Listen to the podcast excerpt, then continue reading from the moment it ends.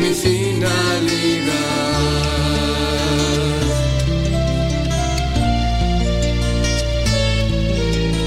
todo comparado contigo, Señor,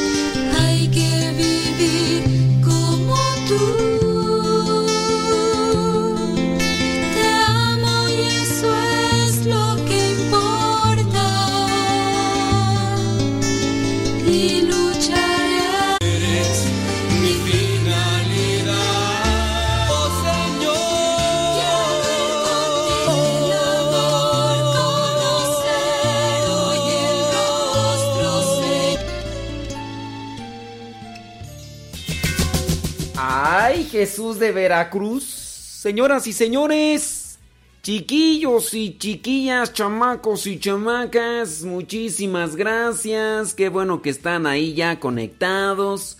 Ya es sábado 21 de marzo. Le mandamos un saludo a todos ustedes, los que se conectan desde ya con este programa.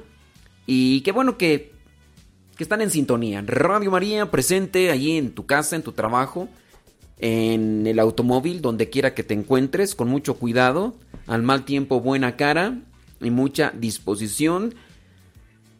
Tenemos que poner de nuestra parte ante estas circunstancias que se dan de manera social y internacional. Es algo que ya incumbe también con nosotros, tener ese aislamiento con personas que pudieran contaminar eh, con estos virus que se están propagando de manera desmedida de una forma y de otra.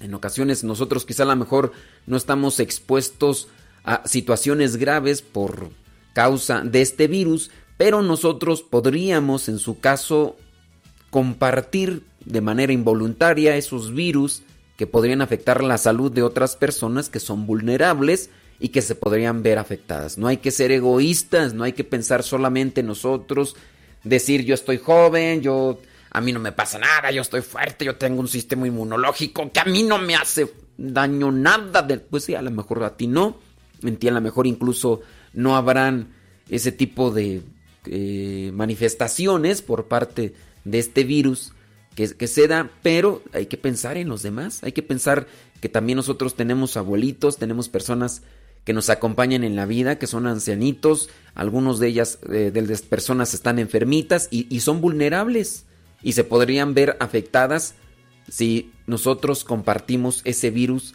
que anda papaloteando de, un lado para otro. No, no hay que ser egoístas, de verdad. Mucha gente no, no está poniendo atención en eso y pues como todavía no llega la lumbre a los aparejos, pues, algunos hasta llegan a mencionar que, que eso no existe, que eso no es cierto, que es un invento y pues si es un invento, ese invento está matando a mucha gente que sí, pues están situaciones críticas y situaciones como tú quieras, pero pues están matando a un montón de personas en otras partes.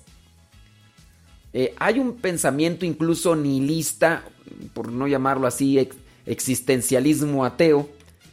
aquí a nosotros nos hace falta también poner atención en eso, de los pensamientos existencialistas ateos que hay. Por ejemplo, está la persona que puede opinar, decir, pero pues de todas maneras vamos a morir, nos vamos a morir de algo, ¿no? O sea, de todas maneras, enfrenta la muerte y ya.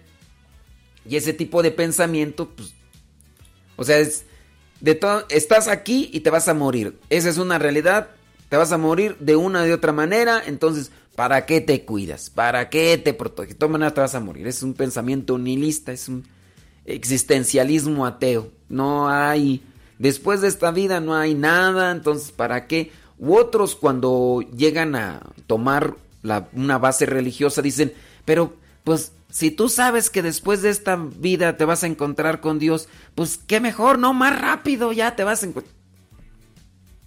Tengamos presente que no estamos aquí como un despojo, un desecho de parte de Dios para que nosotros ya, a ver, está este virus, póntele de pechito, ándale, póntele de pechito, acaba un día te vas a morir de todas maneras, ya de una vez, ¿no? mira, pues sirve que si te mueres más pronto te vas a ir al encuentro con Dios y... Y atórale, ahora es cuando chile verde le vas a dar sabor al... Tampoco. Si, si tú tienes un pensamiento cristiano, sabes que Dios te puso a ti y a mí en este mundo para cumplir una misión. A lo mejor tú ya estás casado, tu esposa es tu misión, tus hijos son tu misión. Y yo creo que, que nadie de los que de los que nos están escuchando quisiera pues que se adelantara a uno de sus hijos o de sus hijas o su esposa, si los quiere, ¿no? No, ¿cómo? Pues, esa es su misión, hacerlos felices, ayudarles para que crezcan y se desarrollen. No hay mayor dicha en un papá, una mamá que está conectada pues con un corazón con Dios, no hay mayor dicha, mayor felicidad que una persona de esas. Cuando tú ya te das cuenta, ¿no? Que eres feliz cuando ves feliz a una persona que quieres y pero les digo, hay pensamientos nihilistas, hay pensamientos que son así muy de la línea existencialista atea, donde dicen, no hombre, tú ya, dale, vuelve a la hilacha, total, te vas a morir, te vas a ir a encuentro con Dios y... Y todo lo demás, bueno. Eso con respecto a lo que son virus y demás cosas. Vámonos con el santoral, porque en el santoral nosotros encontramos lo que vendría a ser un reflejo de cómo ayudar. ¿Qué pasó?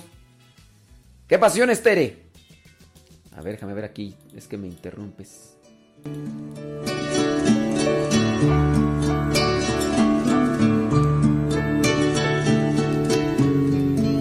Que cuando me mandas mensajes así como que me están diciendo así como que detente, no sigas o no sé qué. Más penetrante que espada de doble filo. Penetra hasta la raíz del alma y del espíritu sondeando los huesos y los tuétanos. Vámonos con el santoral del día de hoy. Los deseos y los pensamientos más íntimos. Toda criatura es transparente ante ella. Todo queda desnudo y al descubierto, a los ojos de aquel a que debemos dar cuentas. Escuchar tu palabra es inicio de en ti, Señor. Meditar tu palabra es captar tu mensaje de amor. Proclamar tu palabra, Señor, es estar en debido de ti. Proclamar tu palabra, Señor, es ya dar testimonio de ti,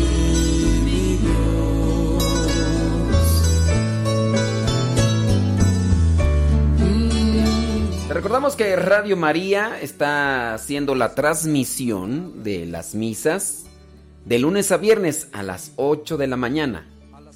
De lunes a viernes a las 8 de la mañana, Radio María transmite la Santa Misa y el sábado y domingo a las 12 del mediodía.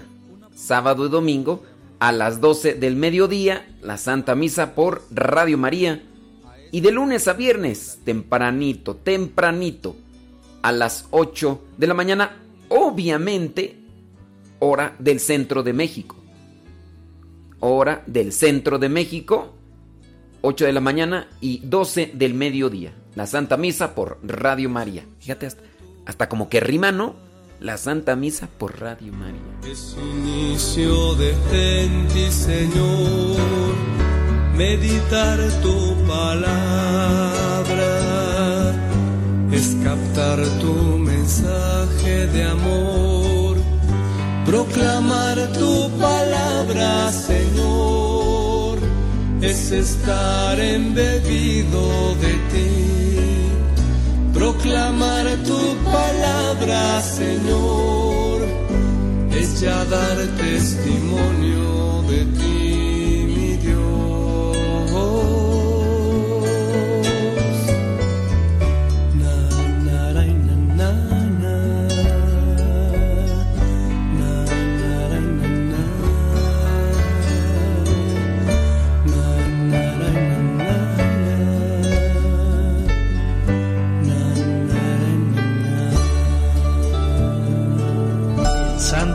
Del día. Una luz que guía nuestro caminar.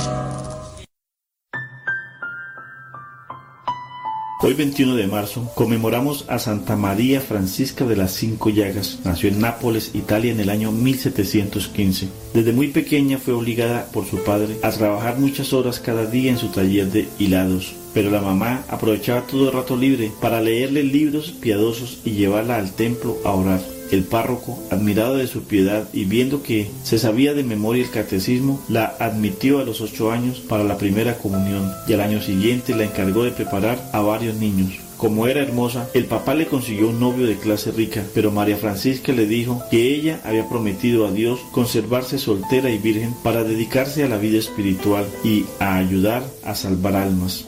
El papá estalló en cólera y le dio violentos azotes. La encerró en una pieza a pan y agua por varios días. La jovencita aprovechó este encierro y este ayuno para dedicarse a orar y a meditar y a hacer penitencia el día 8 de septiembre de 1731, recibió el hábito de terciaria franciscana y siguió viviendo en su casa, pero con comportamiento de religiosa. María Francisca era muy devota de la pasión de Cristo, por eso al hacerse terciaria franciscana, tomó el nombre de María Francisca de las Cinco Llagas y pasaba horas y horas meditando en la pasión y muerte de Jesús. Frecuentemente mientras estaba en oración entraba en éxtasis, suspensión de la actividad de los nervios y de los sentidos, acompañada con visiones sobrenaturales. La Santísima Virgen se le aparecía y le traía mensajes, pero también el demonio se le presentaba en forma de perro rabioso que la aterrorizaba. Afortunadamente descubrió que al hacer la señal de la cruz y al pronunciar los nombres de Jesús, José y María, lograba que el demonio saliera huyendo. Este fue el consejo que le oyó un día al crucifijo. Te asalten los ataques de los enemigos del alma, haz la señal de la cruz, además de invocar los nombres de las tres divinas personas de la Santísima Trinidad. Debes decir varias veces Jesús, José y María. Cuando rezaba el Via Crucis iba sufriendo algunos dolores parecidos a los que Jesús sufrió en el huerto de los olivos, en la flagelación, en la coronación de espinas, al llevar la cruz a cuestas y al ser crucificado cada Viernes Santo, entraba en agonía como si estuviera muriendo en una cruz, y todo esto lo ofrecía por la conversión de los pecadores y el descanso de las benditas almas del purgatorio. Se le aparecieron las cinco llagas o heridas de Jesús en su cuerpo. En sueños veía a varias almas del purgatorio que le suplicaban ofreciera por ellas sus sufrimientos y así lo hacían. Muchas personas la trataron muy mal y ella ofrecía con paciencia esos malos tratos, rezando por quienes la ofendían y tratando bien a quienes la trataban mal. Anunció que iban a llegar muy pronto unos sufrimientos terribles a la Iglesia Católica y en aquellos años llegaron unas feroces persecuciones de la Revolución Francesa que ocasionaron tantas muertes de católicos. Pidió a Dios que no permitiera que ella presenciara estos desastres y murió cuando estaban empezando. El día 6 de octubre de 1791 muere santamente y el 21 de marzo del año 1867 el sumo pontífice la declaró santa. María Francisca, enséñanos a amar a Jesús crucificado con el amor con que lo amaste tú. En este día la iglesia recuerda también a San Nicolás de Flue, San Serapión el escolástico obispo, San Benito de Nurcia abad, San Santiago el confesor, Santa Benita Cambiagio fundadora.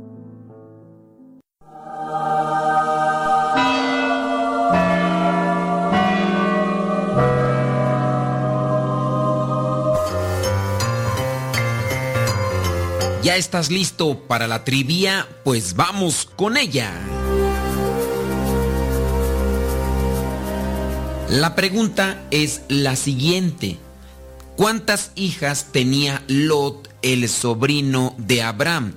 Si te acuerdas de Lot, Lot fue el que incluso vivía en Sodoma y Gomorra y que fue rescatado por aquellos dos ángeles. ¿Cuántas hijas tenía Lot que era sobrino de Abraham, tenía dos, tenía tres hijas o tenía cuatro. ¿Cuántas hijas tenía Lot, el sobrino de Abraham? ¿Tenía dos, tenía tres o tenía cuatro?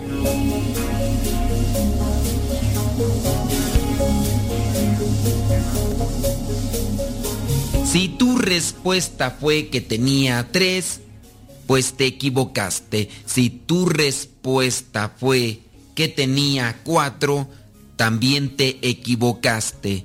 Lot, el sobrino de Abraham, tenía dos hijas y lo podemos verificar en el libro del Génesis, capítulo 19, versículo 8. Génesis capítulo 19, versículo 8, donde dice, yo tengo dos hijas que todavía no han estado con ningún hombre. Voy a sacarlas para que ustedes hagan con ellas lo que quieran, pero no les hagan nada a estos hombres, porque son mis invitados.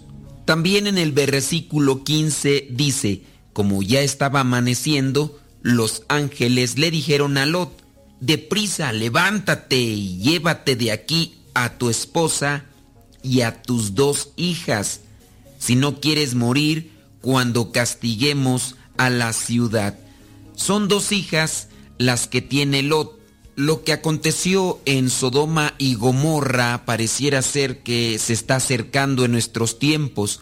Hay una total denigración en los seres humanos e incluso cuando ven llegar a estos ángeles, las personas de aquel lugar, en este caso los hombres, quieren abusar de estos ángeles. Lot quiere defenderlos y por eso es capaz de ofrecerle a sus hijas, que son en este caso vírgenes, para que mejor abusen de ellas que de los ángeles. Lot todavía tiene respeto por lo sagrado. En el caso de estos hombres, notamos que ya están totalmente degradados en su dignidad y no tienen respeto absolutamente por nada. El pecado o la consecuencia del pecado es que nunca vas a quedar satisfecho. Se busca una cosa, después se buscará otra y así consecutivamente, porque con el pecado nunca se queda uno satisfecho e incluso se pierde la sensibilidad y la dimensión de la realidad, tanto que son capaces de atentar contra lo sagrado. Ahora en la actualidad vemos muchos de estos ataques, hay mucha de esta confrontación e incluso hay intentos de querer acabar con lo sagrado, personas que quieren entrar a los lugares sagrados hablando de las iglesias para devastarlas, mancharlas con pintura, excremento humano y otras cosas más que son consideradas bárbaras. Cuidemos nuestro corazón, cuidemos nuestros pensamientos, cuidemos también nuestro espíritu, ya que en la actualidad también se sabe de personas que dentro de la iglesia, que están al frente de comunidades, se han dejado embelezar, se han dejado contaminar por los susurros del demonio que están constantemente en el aire, en los medios de comunicación masivos, y algunos han caído en las trampas del demonio. Pidámosle al Espíritu Santo que nos ayude, que nos fortalezca, que nos dé sabiduría para distinguir entre el bien y el mal, y que siempre tengamos fortaleza para escoger el bien. A lo mejor la reflexión está un tanto desviada de lo que es esta trivia, pero ten presente que lo mejor será estar en conexión de Dios, buscar lo que agrada a Dios y de esa manera ayudar a muchas personas. Lot se pudo salvar junto con sus hijas, su esposa no porque ella no obedeció. Los ángeles habían dicho que no voltearan hacia atrás cuando se estaba destruyendo a Sodoma y Gomorra. La mujer, su esposa de Lob, no pudo aguantar la curiosidad y en el instante en que ella volteó para mirar, se quedó convertida en una estatua de sal. Seamos obedientes a lo que nos pide Dios para poder salvarnos y seguir caminando siempre a su encuentro.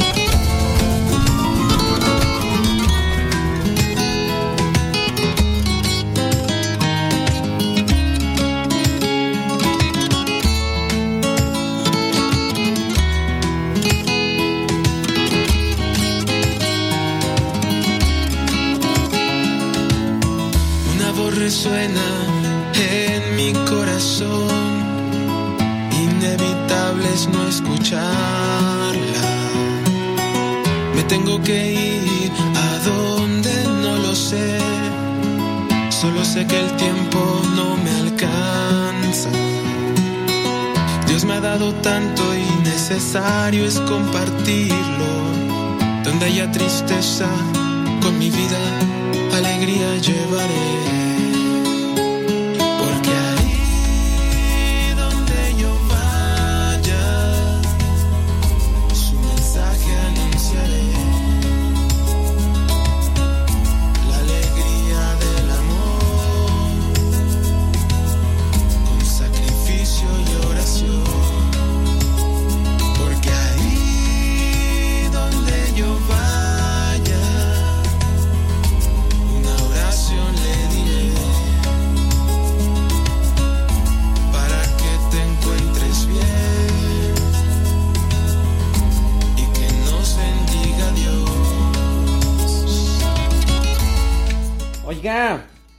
¿Usted fue a misa el día lunes 16? Eh, ¿Se acuerda del pasaje? ¿Cuál pasaje fue? Sí, no, no se acuerda. Eh, fue la primera lectura fue del, del segundo libro de los Reyes, capítulo 5, versículos del 1 al 15. Dice así, mire, había un hombre llamado Namán, jefe del ejército del rey de Siria, muy estimado y favorecido por su rey, porque el Señor había dado la victoria a Siria por medio de él. Pero este hombre estaba enfermo de lepra.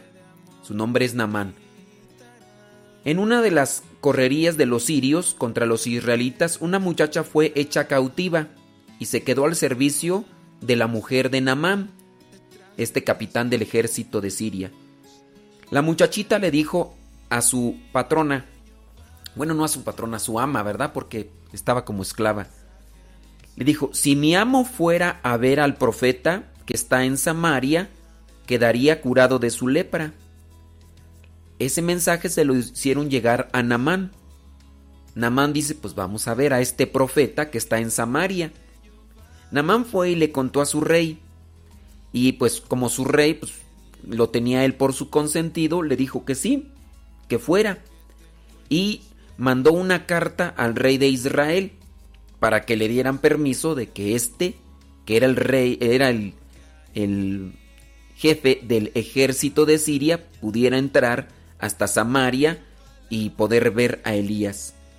Entonces ya cuando llegó, dice, mm, fíjense bien, al, enterarse el profeta Eliseo de que el rey se había rasgado la ropa por aquella, ok.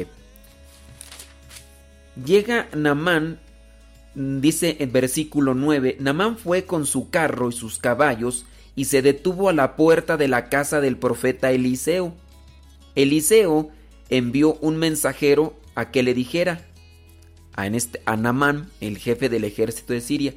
O sea, no salió Eliseo, mandó a un a su criado y el criado le dijo, dice el profeta que te tienes que lavar en el río Jordán siete veces, siete veces.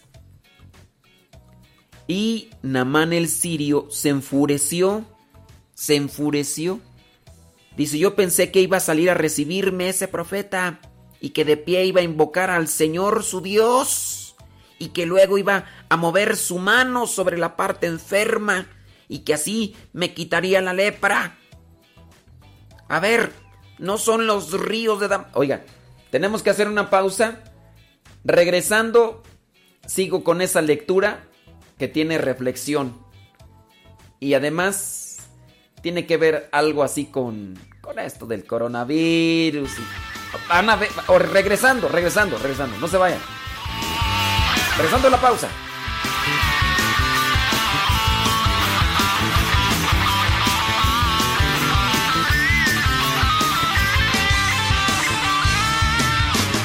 Pasó por aquí y tocó mi corazón.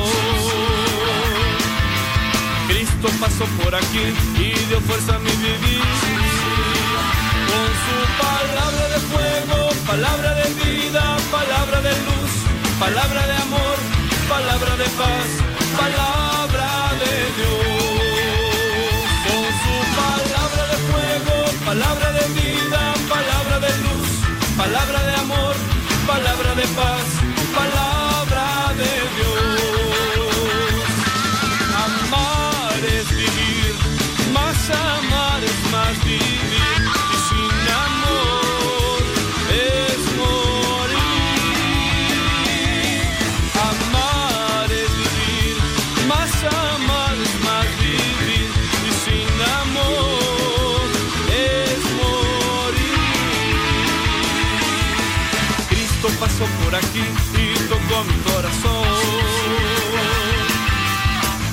pasó por aquí y dio fuerza a mi vivir.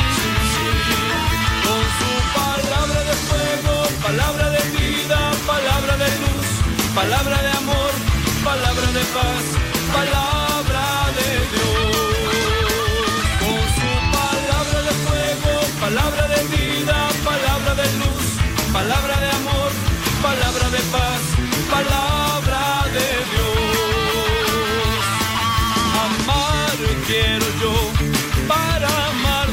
sufrir y así al cielo subir. Amar quiero yo, para amar debo sufrir y así al cielo subir. Cristo pasó por aquí y tocó mi corazón. Cristo pasó por aquí y dio fuerza a mi vivir fuego, palabra de vida, palabra de luz, palabra de amor, palabra de paz, palabra de Dios.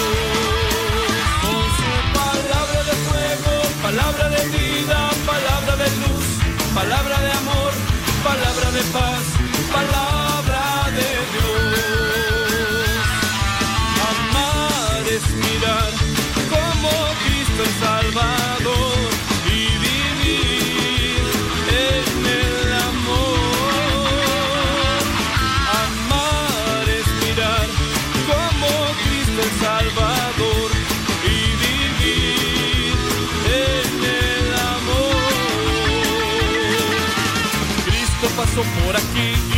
tocó mi corazón.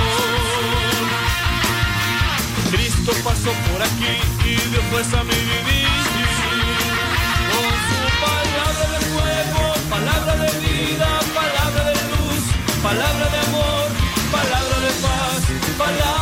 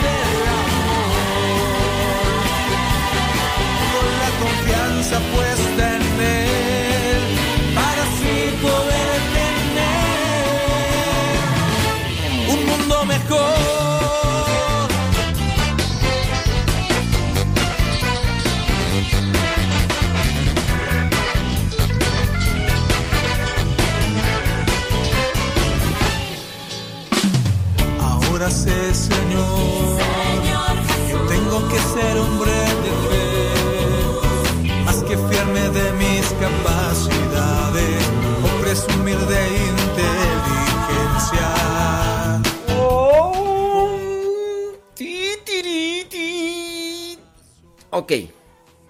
Estábamos para los que apenas nos recién nos sintonizan. Hoy es día sábado 21 de marzo y estábamos tomando en cuenta la primera lectura del pasado lunes 16 de marzo, que es la segunda eh, segundo libro de los Reyes, capítulo 5, versículos del 1 al 15. está el jefe del ejército sirio que va a ver al profeta Eliseo.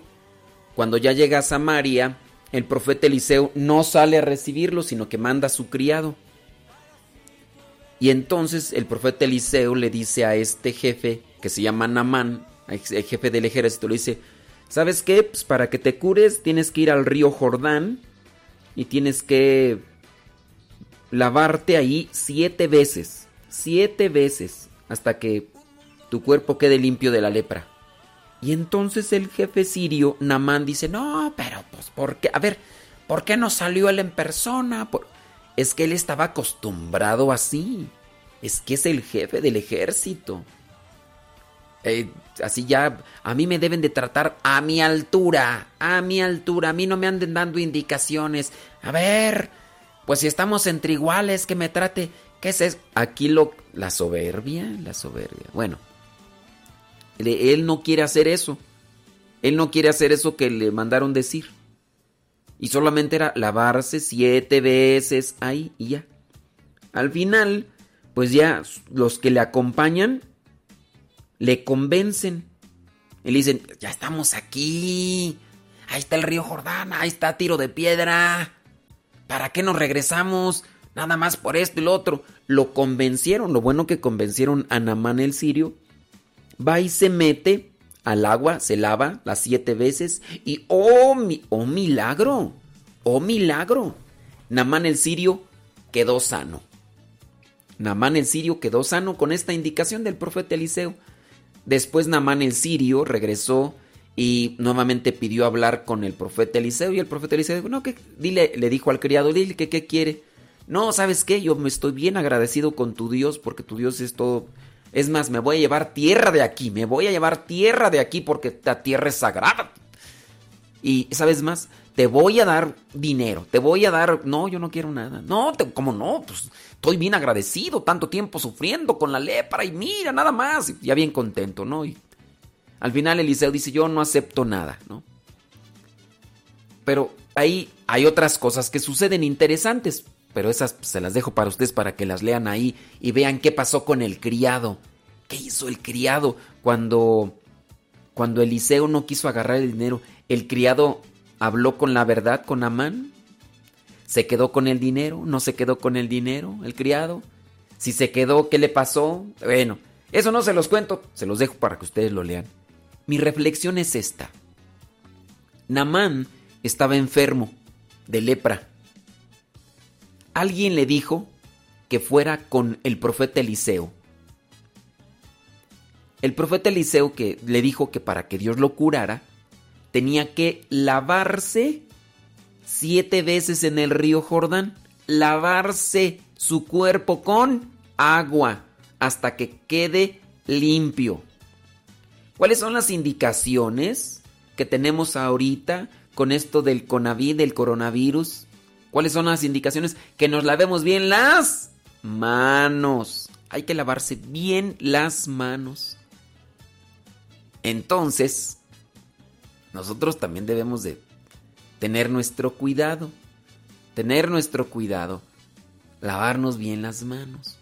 Ahora, a veces uno escucha personas que dicen, tú Tú vas a hacer eso porque tú no tienes fe en Dios. Yo tengo fe en Dios. Yo no tengo que andar siguiendo indicaciones de cuidados, de salud, de limpieza. Yo no tengo que andar siguiendo indicaciones porque yo tengo fe en Dios. Yo no me voy a lavar las manos. Yo no, yo voy a andar donde se me hinche mi gana, donde se me dé mi regalada gana, porque yo tengo una fe bien grande en Dios y Dios me protege. Ustedes no, no hay que tener ese pensamiento. Dios también pide nuestra colaboración. No hay que tentar a Dios. Acuérdense que esa es una de las tentaciones que el diablo le presenta a Jesús. Cuando el diablo le dice, oye, pues en la Sagrada Escritura dice que, que Dios enviará a sus ángeles para que te rescaten. A ver, lánzate desde aquí, desde lo alto, para que vengan los ángeles y te rescaten. A ver, pues no que Dios te va a cuidar en todo. A ver, lánzate de aquí, lánzate desde aquí de la altura, de este lugar alto. Lánzate para ver si vienen los ángeles. ¿Qué fue lo que le dijo Jesús al diablo? No tentarás al Señor tu Dios. Nosotros a veces tentamos a Dios. Sí, yo, yo sé que esto es malo. Yo, yo sé que, pero miren, yo, yo voy a, a Dios a mí me cuida mucho. Yo me voy. No, cuidado. Hagamos lo que nos toca y Dios nos dará lo que merecemos. Hagamos lo que nos toca, cuidemos nuestra limpieza y todo. Oye, ¿qué es eso? Una muchacha, que por cierto, pues muy guapa y la muchacha y todo, iba en un avión y se grabó en un video. Y dijo, a mí no me hace nada eso del coronavirus. ¿Y sabes qué hizo Tere? ¿Sabes qué hizo esta muchacha? Ay, Dios mío. Esta muchacha se grabó en un video y andaba agarrando por todas partes. Dijo, pues si aquí hay coronavirus, yo me voy a contagiar, yo. Pero ¿sabes qué hizo Tere? Se metió al baño, sí, al baño del, avión, los aviones traen un baño. Se metió al baño y con la lengua comenzó a lamer la taza del baño. Así, ahí donde se. Esta cosita, esa, no sé cómo se llama, esa que se levanta y para sentarse y, y todo eso. Con eso, Tere, empezó a lamer con, con, su lengua eso. Dijo, a ver que me haga algo el coronavirus. Y empezó, mira, y se grabó en video y lo subió. Y luego es una muchacha que la siguen un montón. Un montón de chiquillos. A ver, dime, y, ahorita se anda ese video ahí, pues obviamente ya mucha gente se le dejó ir al cuello. Le dijeron, oye, no seas imprudente, no seas. Ya, no seas eso. E, eso es tentar a Dios. No, miren, a lo mejor esa muchacha, si, si es que se infectó del virus haciendo esas cosas, no le va a hacer mucho, porque ella está joven y todo lo que quieras. Pero ella va a traer el virus ahí. Y va a llegar a tocar a una persona ancianita o con baja defensa o con problemas de diabetes y otras cosas más así graves y a esa persona sí le va a afectar. Ese es ser muy egoísta. Pero, pero así las mentes, oiga, así las mentes en, en la actualidad. Eh, digo, no se vale. ¿Por qué? No caigamos en un fideísmo. A mí no me hace nada, nada, ninguna enfermedad. Yo tengo mucha fe en Dios más que ese padre que está hablando en el programa de radio. Yo sí creo en el Señor. Así, así las cosas. Yo le digo, no tentemos a Dios. Ni, ni Jesucristo se aventó de, de ahí. Pues, oiga, no tentarás al Señor tu Dios. Pero bueno, ¿qué hacemos? ¿Qué, hacer con este tipo de mentalidades? Oiga, ¿usted cree que son correctas?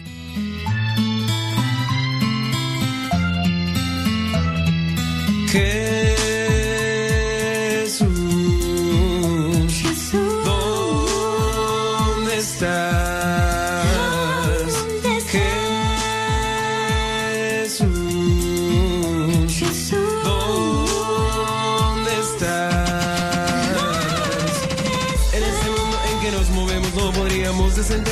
Tanto sufrimiento.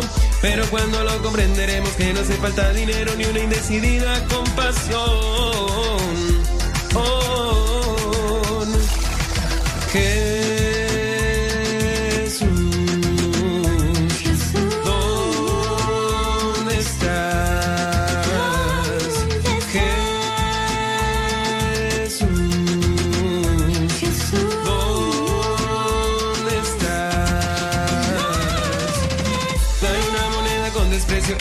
fácil hacer eso, hay que dar más bien el corazón. Mueren inocentes cada día, dime si con lástima podrías encontrar alguna solución. Oh,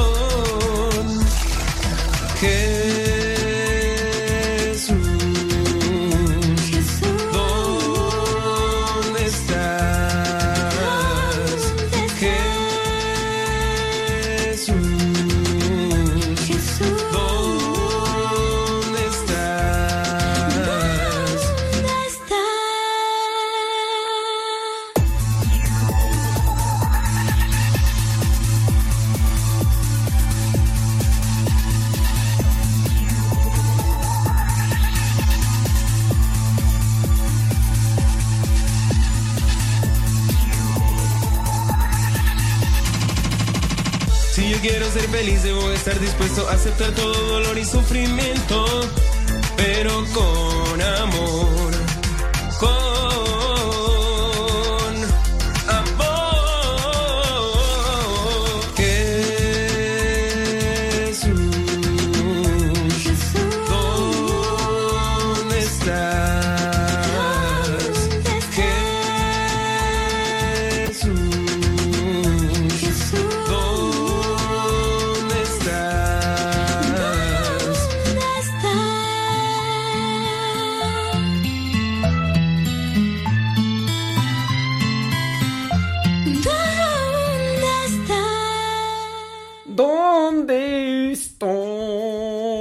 No dije el santoral ese rato. Se nos chispó. Y antes de que se termine el tiempo. Gracias, muchas, pero muchas gracias por estarnos escuchando. Hoy 21 de marzo la iglesia recuerda a San Serapión. Él fue anacoreta. La palabra que te dejamos para que investigues el día de hoy es anacoreta. ¿Qué significa anacoreta? Esa es la palabra del día de hoy. También la iglesia tiene presente a los santos mártires de Alejandría que bajo el emperador de Constancio y el prefecto Filagrio fueron sacrificados el Viernes Santo de la Pasión del Señor al irrumpir los arrianos y los paganos en diversas iglesias. Esto sucedió allá en el año 339, pero el día 21 de marzo se tienen presente en el santo oral. Porque usted se acordará que el Viernes Santo, pues no hay ni misas. Bueno, ahorita con esto del coronavirus, sí hay misas, pero no públicas en algunos lugares. En algunas diócesis no hay misas públicas. Hablando en Estados Unidos, también en muchos, muchas diócesis no hay misas públicas. No quiere decir que no haya misas, sí hay misas, pero particulares, pero también en México, en algunas diócesis no hay misas públicas, solamente pues las particulares, ¿verdad? Bueno, eh, eh, pero sí, el Viernes Santo no hay misa ni el jueves tampoco, perdón, sábado y viernes, viernes y sábado no hay misas, Viernes Santo y Sábado Santo en todo el mundo no se hacen misas. Sí, el sábado se hacen ya en la tarde noche, ya, pero eso es misa de vísperas. O sea, no es del día sábado como tal. Sí, yo sé que es del día sábado así como, como tal, pero dentro del calendario litúrgico no cuenta como de sábado, cuenta como de domingo y se llama misa de vigilia pascual. Pero son dos días al año a que a nivel mundial no hay misas. Y en su caso tampoco hay santoral. No se celebra el santo de fulano, mm, eh, perengano, no, de nadie. El viernes santo y el sábado santo no hay santoral. Por eso en este caso, estos que fueron sacrificados, estos mártires de Alejandría en un Viernes Santo, se recuerdan hoy. También la iglesia hoy recuerda a San Lupicino. Lupicino, allá del año 480. Dice que se... Eh, Lupicino fue abad que con su hermano San Romano observó en los bosques del Jura las instrucciones monásticas ellos no tenían un bosque, no tenían un monasterio, sino que en el bosque. Pues de hecho los ermitaños viven como monjes, pero en el bosque, en las cuevas, sin sin un monasterio como tal, San Lupicino. La iglesia también hoy tiene presente allá en Irlanda a San Endeo, Endeo Abad, que en la isla de Arán fundó un cenobio tan célebre que por su fama la isla fue llamada de los santos. Murió San Endeo en el año 542. 542. A ver, ya no están ahí investigando. María Esther Rangel ya está investigando qué significa anacoreta. Ya, mucha. Ándele María Esther, ya usted ya leí. También Guillermina Hernández ya buscó ahí qué significa anacoreta. ¿Qué significa anacoreta? Búsquenle ahí en el Gogles. Búsquenle en el Gogles. También la iglesia hoy recuerda a San Benito Abad. Eh, ah, bueno, miren, se recuerda hoy la muerte de San Benito. Sí, San Benito, el mismo que ustedes conocen. Aunque su memoria en el santoral es el día 11 de julio. San Benito, el de la medalla. pero hoy se recuerda su muerte. Hoy se recuerda la muerte de San Benito Abad. También la iglesia hoy tiene presente a San Jacobo, por sobrenombre el confesor. Hoy se recuerda la pasión. Dice que luchó valientemente por el culto de las santas imágenes y terminó su vida con un glorioso martirio. Ya en aquel tiempo, en el año 824, que fue cuando murió, ya también había cierto tipo de polémica con las imágenes. Bueno, pues San Jacobo, eh, por sobrenombre el confesor, dio a entender por qué las imágenes. Oye, si, a ti te preguntan en la actualidad, ya no quiero volverlo a repetir yo porque a veces pienso que aburro ya con, con la misma información. Sí, yo sé que a lo mejor muchas personas están ahí nuevas, pero no sé cuántas nuevas, pero también lo, lo hago para ver si tú que me estás escuchando estás aprendiendo. Si te preguntan, ¿por qué, ¿por qué la Iglesia Católica permite las imágenes de los santos? ¿Tú qué le dices? Como, como una respuesta así para ayudarle a que reflexione la otra persona. ¿Qué le dirías? ¿Qué le dirías? Oye, ¿por qué en la iglesia así permiten las imágenes si Éxodo capítulo 20 versículo 4 dice, no te harás imagen alguna? ¿Qué le dirían ustedes a esa persona en concreto? En concreto. Ya no quiero volverlo a repetir yo porque ay, van a decir, ay, otra vez lo mismo. No, no tiene ya Dios que Es que no preparó nada. No, no, no, no, no. Hoy la iglesia también recuerda a San Juan Obispo, allá en Francia. Dice que murió en el año 1145. Él se dedicó a ayudar generosamente a los más pobres y a las personas que estaban en situaciones difíciles. Era un obispo y se dedicó a ayudar a los más desvalidos. Murió en el año 1145. La iglesia también hoy tiene presente a San Nicolás de Fliu dice que el cual inspirado eh, por Dios, dice deseoso de... dejó a su esposa y a sus diez hijos, se retiró al monte para abrazar la vida de Anacoreta. Acuérdense que yo les dejé, yo les dejé que investigaran qué significa Anacoreta. O sea, él estaba casado, tenía diez hijos, dejó a su esposa y se fue como Anacoreta donde llegó a ser célebre por su dura penitencia. ¿eh? De su celda solo salía una vez. Dice que de su celda salió solo una vez y fue para apaciguar con una breve exhortación a quienes estaban a punto de enfrentarse en una guerra civil. O sea, él está, bueno, ya le estoy diciendo más o menos que es anacoreta.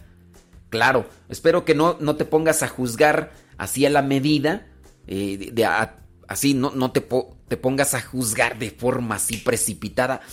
Pues, ¿qué santo es ese? ¿Por qué lo tiene la iglesia de santo? ¿Cómo es eso? Que dejó a su esposa y a sus diez hijos y, y se fue y dejó y... Ah, primero tienes que leer su vida.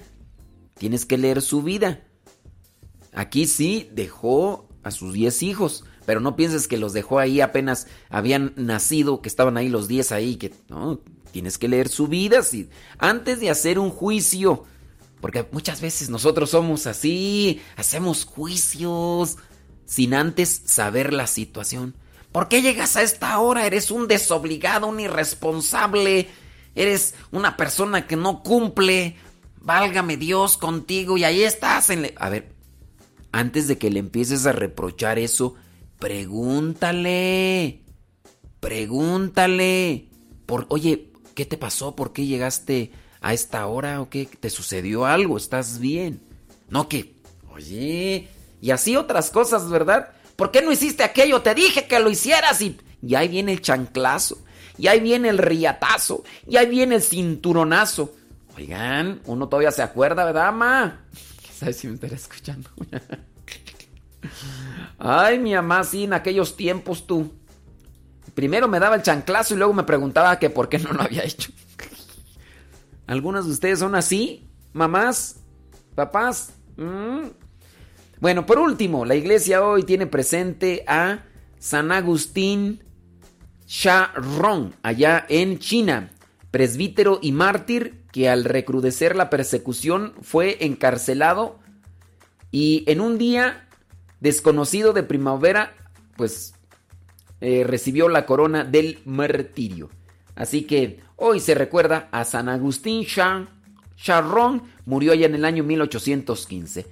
Te llamas Agustín, felicidades. Te llamas Nicolás, mi tío Nico, saludos a mi tío Nico. Te llamas Nicolás, felicidades. Te llamas Juan, te llamas Jacobo, te llamas Endeo, te llamas Lupicino, te llamas Serapión, pues muchas felicidades. ¿Qué quieres que te diga? Que Dios te bendiga. Oigan, les voy a dejar una pregunta para que investiguen. ¿Cómo, cómo se les llama a los apóstoles? Porque son dos. ¿Cómo se les llama actualmente a los apóstoles? Que originalmente se llaman Jacobo. Porque fíjense que hay dos apóstoles que nosotros les decimos de una manera, pero que ese no es su nombre real. Su nombre real es Jacobo. Bueno, pues hay dos apóstoles de nombre Jacobo que actualmente nosotros les damos otro nombre. Sí, Tere. Así, así pasa. Y todo, todo gracias a quién? Lo voy a decir, aunque pues no es un, no es un echarles pleito ni nada. Todo esto se dio porque los españoles no pronunciaban bien el nombre de estos apóstoles. Así, así. Mira, Candy Ruiz, está bien al tiro. ¡Ay, Candy Ruiz! No, hombre, ya, qué, qué bueno. Me da mucho gusto, ¿eh, Candy Ruiz? Que, que tú sí sepas la respuesta. No, hombre, ella de volada, ¿eh? De volada está saltando a responder. ¿Cómo se llaman esos apóstoles que originalmente se llaman Jacobo? Y que gracias a los españoles nosotros ahora les decimos de otro nombre. ¿Cómo? Ya nos vamos. Ya nos vamos de... No es cierto. Regresamos. Pero si nos desconectamos allá en Culiacán, Sinaloa. Nos despedimos, gracias. Se despide su servidor, amigo el padre Modesto Lule, allá en Culiacán, Sinaloa. Gracias. Nos escuchamos el lunes, allá en Culiacán, Sinaloa. Y los sábados. Vámonos. Y al ratito, ahorita regresamos, ¿eh? No se vayan. Aquí nosotros todavía regresamos acá.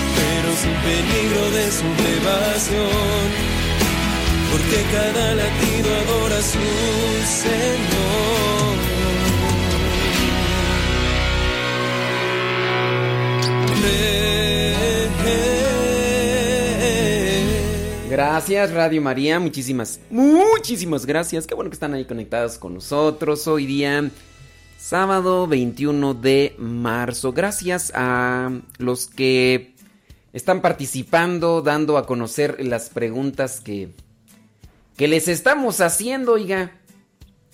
Eh, ¿Qué vamos a hacer? El virus está aumentando, ¿se puede hacer algún conjuro católico? ¡Vámonos pues! No, ¿qué, qué pues, hombre? ¿Qué pues con ese tipo de preguntas? ¿Qué pues con ese tipo de preguntas? No, hombre, de veras, nomás porque no quiero decir el, el nombre, pero... Miren, eh, hay cosas dentro de la misma naturaleza que con oración y todo siguen su, su proceso porque es una cuestión... ¿Saben? Ese tipo de preguntas pienso yo y me voy a basar, me voy a basar en ese tipo de pregunta.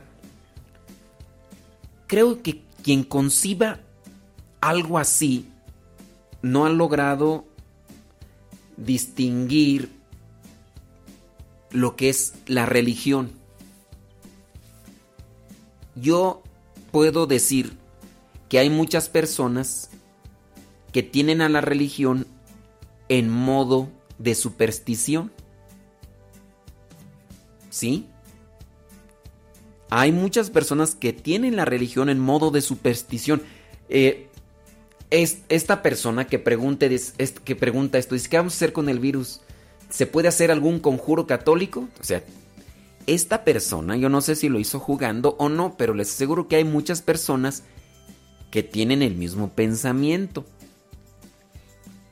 Quizá a lo mejor es la falta de nosotros, la responsabilidad de nosotros, cuando no hemos, cuando no hemos sabido evangelizar bien. Pero hay veces que nosotros queremos evangelizar bien, pero también la gente no, no pone de su parte. No pone de su parte. Quiere las cosas así, prácticas. La persona que mira a la religión en modo superstición es aquella, obviamente, lo hace porque así le enseñaron, porque así eh, conoció la religión. Entonces no es que lo haga con saña con maldad, no es que lo haga con, con, con esa intención negativa, no.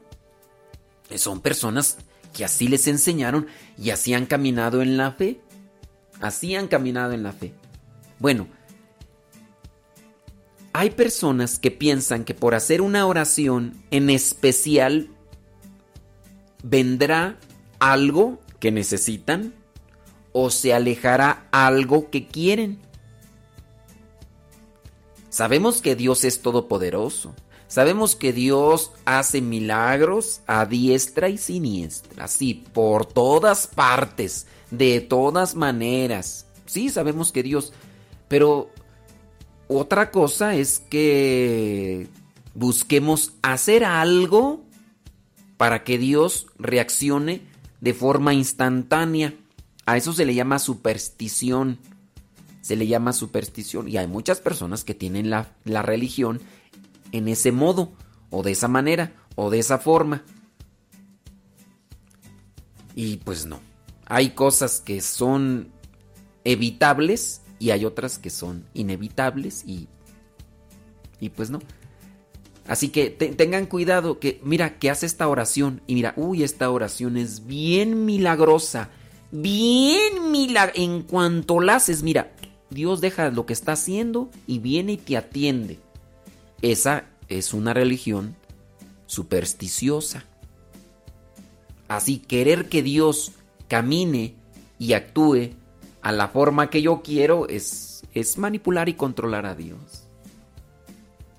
Por ahí se andan propagando que si haces esta oración, no hombre, a ti no te va a pasar nada. Que si haces esta oración, a ti no te... No, no tengamos cuidado, ¿verdad? Porque hay muchas, muchas cosas. Bueno, ahorita vamos a hacer otro comentario sobre... Saludos a Héctor Malta, que ya está de regreso. Ya está de regreso. Héctor, Listo, Calisto, vamos a ponerle rayas al tigre y que nadie, absolutamente nadie, nos detenga. Oye, hice...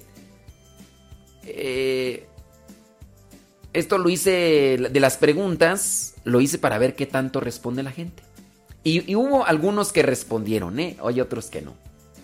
Pregunté, ah, déjenme dar este aviso. No te quedes sin escuchar la Santa Misa. Acuérdate que por Radio María tú puedes también participar.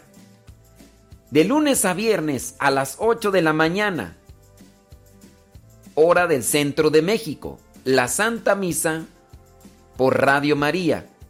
Sábado y domingo a las 12 del día.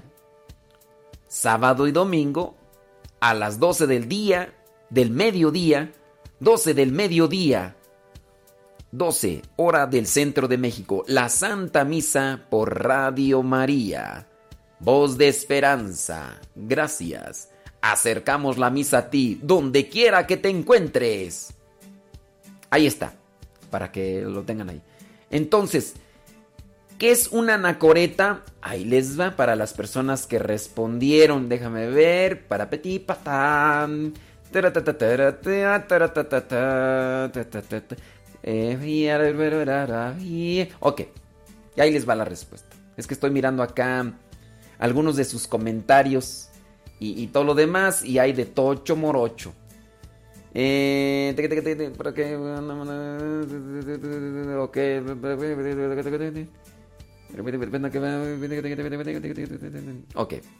¿Quién es una anacoreta? Una anacoreta es una persona que se aísla y que vive en penitencia, en oración,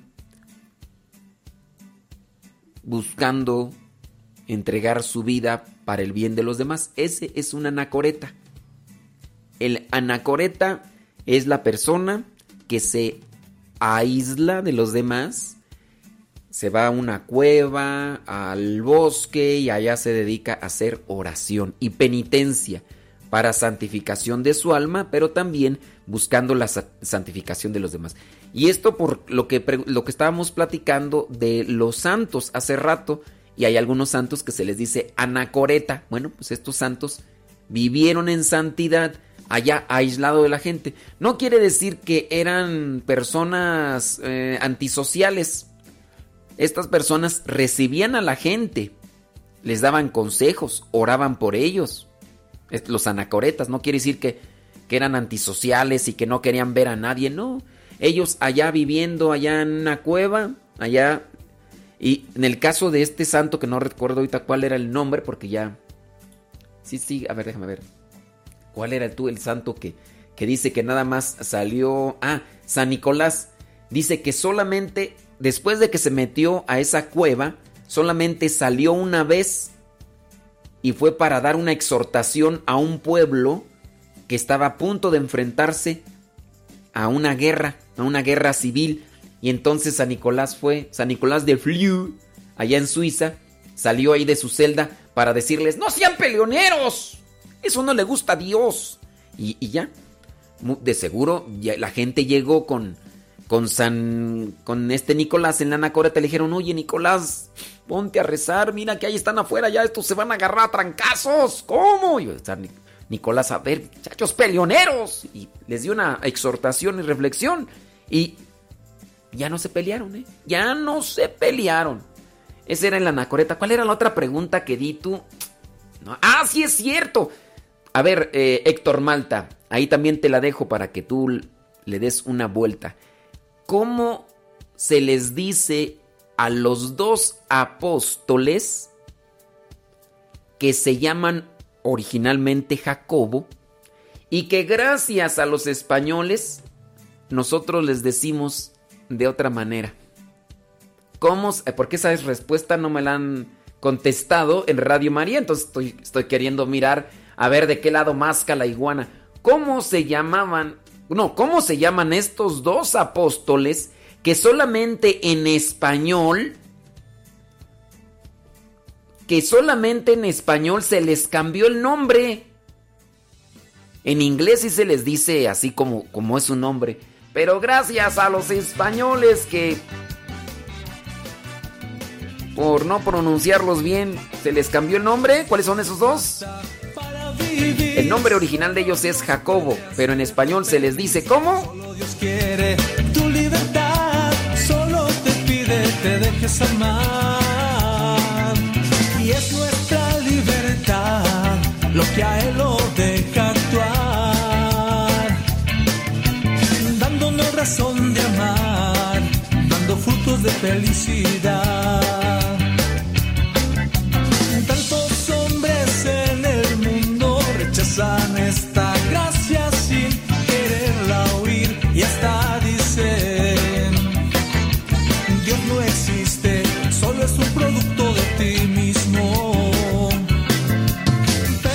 Mira, Héctor, un mensaje que me mandaron. Ya me hizo el día. Dice eh, de. Dice, qué bonita voz tiene el Padre. Quiero decirle que me transmite mucha alegría. Dios lo bendiga siempre. Ay, dice que qué bonita mi voz. Gracias. ¿Quién nos lo dice tú? Cristi de Zapopan. Gracias, Cristi. Es que a veces que me escucho yo tú y digo, ay, qué voz de pitillo tengo, pero, ay, dice que le transmito alegría. Gracias. Puede hacerte feliz, solo Dios quiere tu libertad, solo te pide te dejes amar.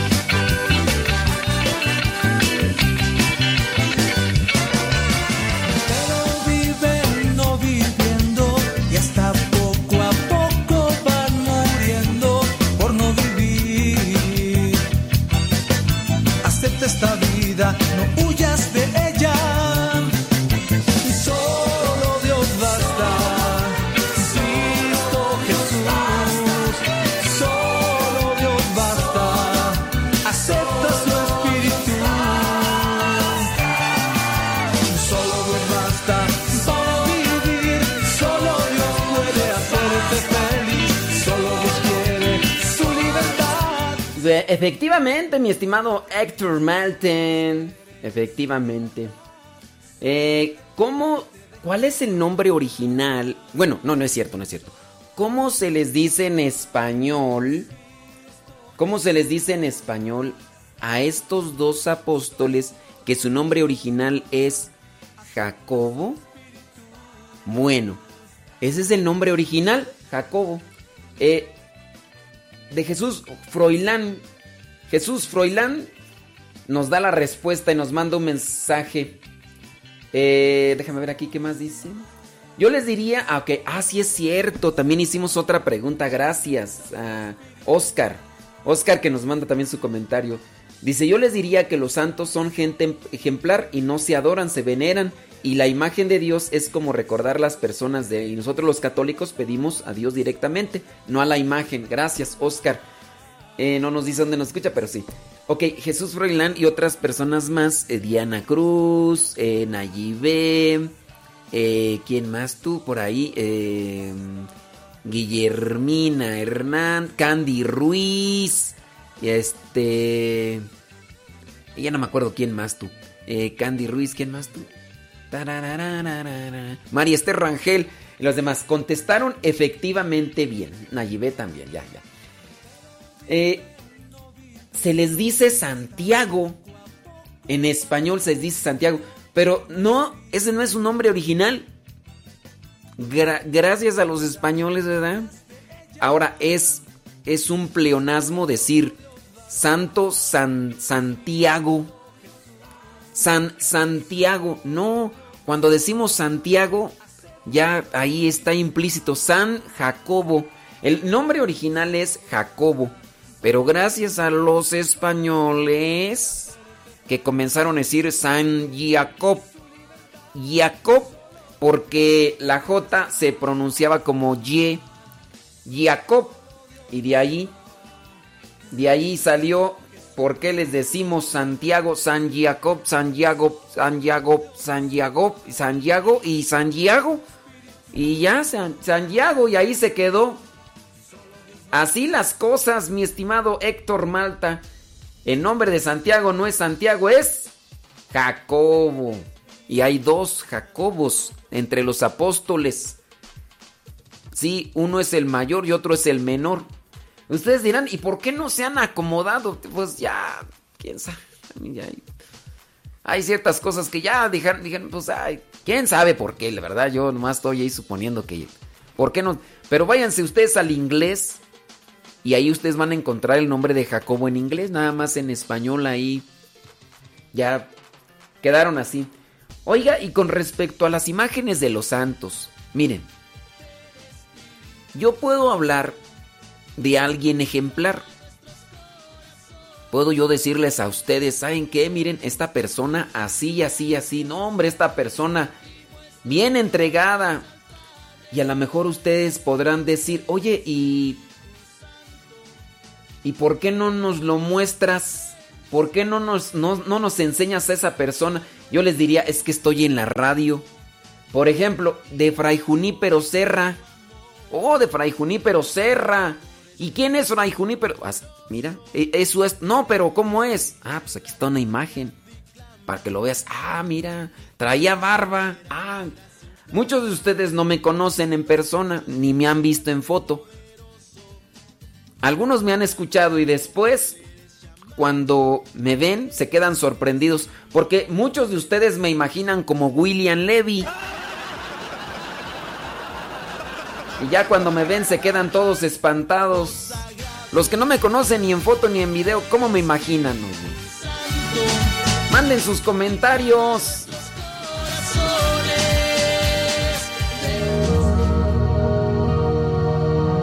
San Junípero Serra. Nació un 24 de noviembre del año 1713. Sus papás fueron Antonio Serra y Margarita Ferrer le bautizaron con el nombre de Miguel José. De familia campesina, Miguel José realizó sus primeros estudios en el convento de San Bernardino en Petra, allá en Mallorca, España. Posteriormente estudió en el convento de San Francisco y de Jesús en Palma de Mallorca. En el año 1730 ingresó en la congregación franciscana y recibió el nombre de Fray Junípero. Obtuvo el doctorado en filosofía y teología en la Universidad de Juliana de Palma de Mallorca. Ocupó la cátedra de teología entre el año 1743 y 1754. En el año 1749, junto con 20 frailes franciscanos, se va de misionero al virreinato de la Nueva España, ahora México. Llegan al puerto de Veracruz el 7 de diciembre, mientras sus acompañantes siguen su camino hacia la Ciudad de México a lomos de mula, Fray Junípero y un acompañante deciden hacer el camino a pie.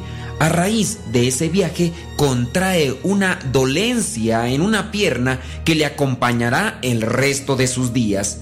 El primer destino de Fray Junípero fue Santiago Jalpan, hoy Jalpan de Serra, en la Sierra Gorda de Querétaro, donde permanecería nueve años dedicado a convertir a los indígenas de la zona, al tiempo que les enseñaba los rudimentos de la agricultura, de la ganadería, del tiro y de la labor, así como a hilar y tejer. El siguiente destino de Fray Junípero debería haber sido el inhóspito territorio apache. Sin embargo, la muerte del virrey detuvo la salida del grupo misionero hacia aquellas tierras, por lo que el fraile tuvo que esperar en la Ciudad de México por espacio de varios años antes de recibir su siguiente destino misional.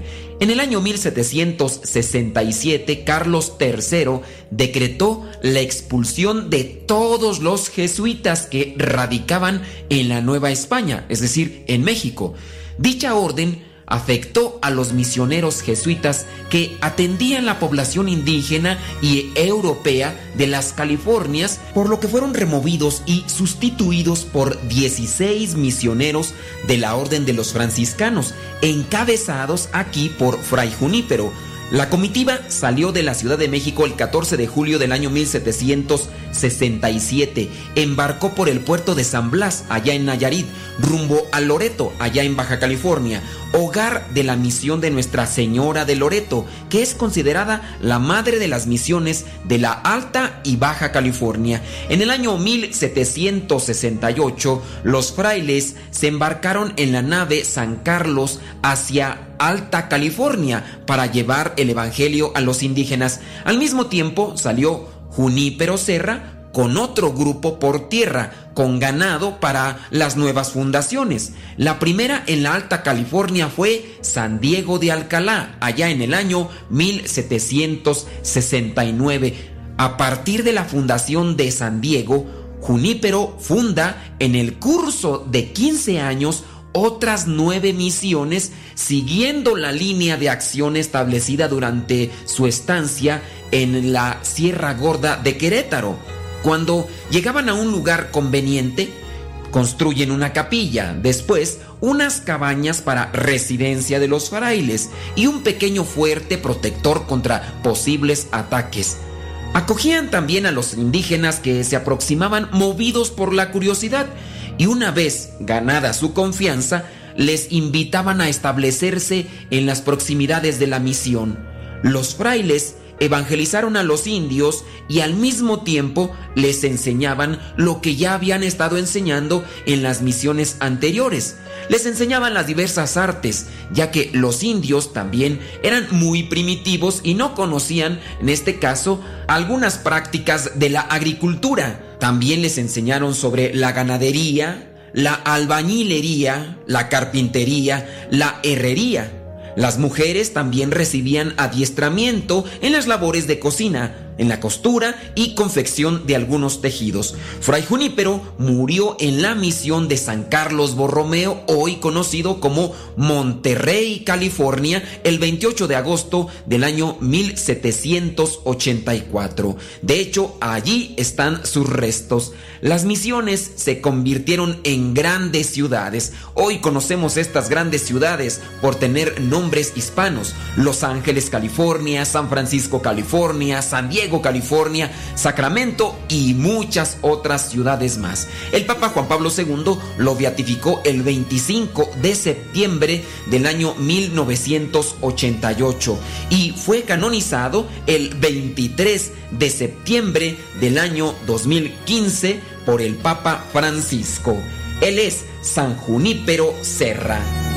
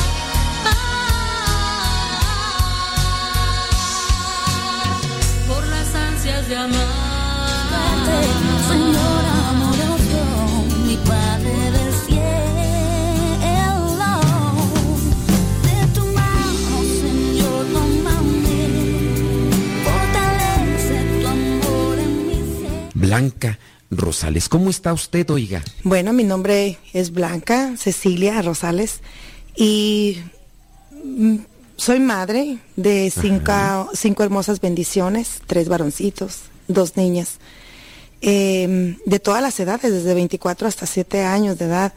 Y pues eh, soy sacramentada, pero estoy separada de mi esposo. Estoy separada de mi esposo y este... ¿De dónde es originario usted, oiga? Soy de Jalisco, de Ameca, Jalisco. Jalisco. Sí. ¿A qué edad se casó? A los 16 años, padre. 16 años. Oiga, ¿por qué tan chiquilla? Pues ya ve que ya en nuestro rancho Landia se usa. no, no, pero tampoco, bueno, Bueno, sí, fíjese que mi mamá se casó, bueno, no se casó, pues a los 15 años se fue con mi papá. Sí, allá a los 18 años ya está uno quedado, ¿verdad, padre? Oiga, no, bueno, yo, no me quedé, dice. pero- Oiga, pero así, ¿usted ha analizado por qué fue tan chiquilla? ¿Porque lo hacían las demás o porque usted de verdad ya sentía ganas así como que del bodorrio, de la- del casamiento? En sí, en sí no tiene uno ni conciencia de lo que uno está ¿Será? haciendo. Fíjese, a ver, déjeme apuntarlo. Sí. Muchas veces uno no tiene ni conciencia. Ándele, Blanca Rosales. Oiga, eh, ¿en serio será que... eh, Bueno, pues es que de verdad a los 16 años todavía se es ad- adolescente, todavía no hay una intención clara de lo que se quiere en la vida, ¿verdad? Sí, sí, padre. eh, en este caso, pues estuvimos, eh, yo ya noviaba con mi, Ajá. con mi esposo, ¿verdad? Oiga, ¿cuántos, ¿cuántos novios tuvo? A los 16 años ya cuántos había tenido. Uno más dos. No puedo, no más. Oiga, pues no más. Primero, ¿a qué? ¿Cuántos años tenía? El primero, Sí. el noviecito así que, que escondiditas y que cartitas, pues bueno, fue a los 14 años. Óigame, o- o- dijo aquel, óigame, no. ¿Cómo que a los 14 años, oiga? Y bueno, pues bien chamaca. Chamaquista, muy chamaquita. Y pues bueno, ya cuando ya estaba yo noviando con, con mi, con mi esposo, pues Sí. eh, su papá y mi papá se trabajaban juntos, se conocían y pues como que quedaron en un común acuerdo, pues vamos a casar a nuestros hijos, pues oh, vamos a casar a nuestros hijos. Oiga, pero ¿se casaron bien o, o se casaron porque pues pa- pasó algo? No, no, no, bien, bien. Ok, la pidió y todo. Sí, todo, todo Pero estuvo. 16 años, oiga. Sí. chamaca. Sí, el ¿Y a poco luego 18 luego y la casaron por la 16. iglesia? Sí, por la iglesia y pues eh, a todo, a las dos leyes, ¿no? Ese mismo día. Ujú. Mire, nada más. Pues eh, me hace curioso porque digo, pues a los 16 años ahí el padre tuvo que haber dicho algo, ¿no? Tuvo que haberles dicho que se esperaran por lo menos a los 17, ¿no? Eh, fíjese que como que no se usaba antes tanto así, nada más nos mandaban a las, a las pláticas prematrimoniales solamente como tres días antes de, de la, de la boda y, y pues eso era toda la confesión y nada más. Y nada más. Y nada más. Eso es lo, lo- la preparación que yo tuve antes de mi boda. O- oiga, usted, eh, mm, sus hermanos, ¿cuántos hermanos mm, tiene? O, eh, cuando estaban en la casa, ¿cuántos eran? Bueno, yo vengo de una familia disfuncional, de un padre alcohólico, eh, eh, de una madre pues emocionalmente pues y espiritualmente pues está eh, por los suelos, sigue estando pues mi madre, ¿verdad? Seguimos orando por ella, pero bueno, ella Le, este, le afe- afectada por la situación del, de- del esposo, de su del papá. esposo, del alcoholismo y las drogas de mi papá. Eh, mi, fuimos, somos seis hermanos y yo soy la mayor de seis hermanos. Seis. Entonces, dice que también drogadicción. Sí, hubo alcoholismo y drogadicción por parte de mi papá. ¿Y ustedes se dieron cuenta de la drogadicción o fue eso ya hasta después cuando les dijeron que le mezclaba las dos cosas? Sí, y eso ya fue demasiado, eh, ya, ya, últimamente, porque en realidad nosotros, este, no conocíamos, pues no se escuchaba antes eh, las drogas, eh, ahí en nuestro rancho, yo vengo de la Sierra de Jalisco y pues no se escuchaba, más que nada era nomás que el tequila y que andaban borrachitos por ahí en las calles, pero no se, no se escuchaba mucho eso. Y cuando se escuchaba hablar de, de las drogas pues era algo muy drástico. Y, y pues ya nos venimos dando cuenta que mi papá pues también le hacía eso cuando yo ya, ya me vine a este país y que empecé a ver, a visualizar a mi padre pues de diferente manera. Oiga, pero regularmente entonces, si la droga medio los, así como que los alenta, eh, y, y en, en el alcohol, pues allí se hacía una combinación media chistosa, ¿no? Sí. Porque, pues bueno, el alcohol a veces tiende así como que a hacérselos un tanto agresivos o, o, pues, tienden así como a sentirse superiores. Sí, o- mi padre era demasiado celoso y, y, pues golpeaba a mi mamá. Yo aborrecía los fines de semana. En sí aborrecía los fines de semana porque ya de- llegaba el viernes y yo decía, híjole, ya viene el viernes y ya va a venir mi papá y va a venir borracho, va a, llegar- va a pegarle a mi mamá. Y pues eh, todos mis hermanitos se quedaban dormidos, yo era la más grande y me quedaba al lado de mi mamá, siempre esperando que mi papá llegara porque ya sabía que iba a armar ahí la refusilata, ¿no? Ajá. O- o- Oye, y, y le pegaba así a, a golpes y, y casi todos los fines de semana. Claro que sí, casi todos los fines de semana y, y, este eso fue al principio, pero ya después fue creciendo más su alcoholismo y después la agarraba por por este por muchos días e incluso nos él llegó a abandonarnos a mi mamá y a todas las, las criaturas por cuatro veces en la vida que yo me acuerde, cuatro veces en la vida y quedamos solitos y pues eh, como mayorcita asumí la responsabilidad de ayudarle a mi madre eh, trabajando eh, para mantener a mis hermanitos y, y, este y darles lo necesario, darles estudio, hasta el grado que pues me tuve que emigrar aquí a aquí a los 14 años de edad, a, aquí a este país para ¿En, ayudarle. ¿En qué trabajaba usted eh, para poderles ayudar económicamente?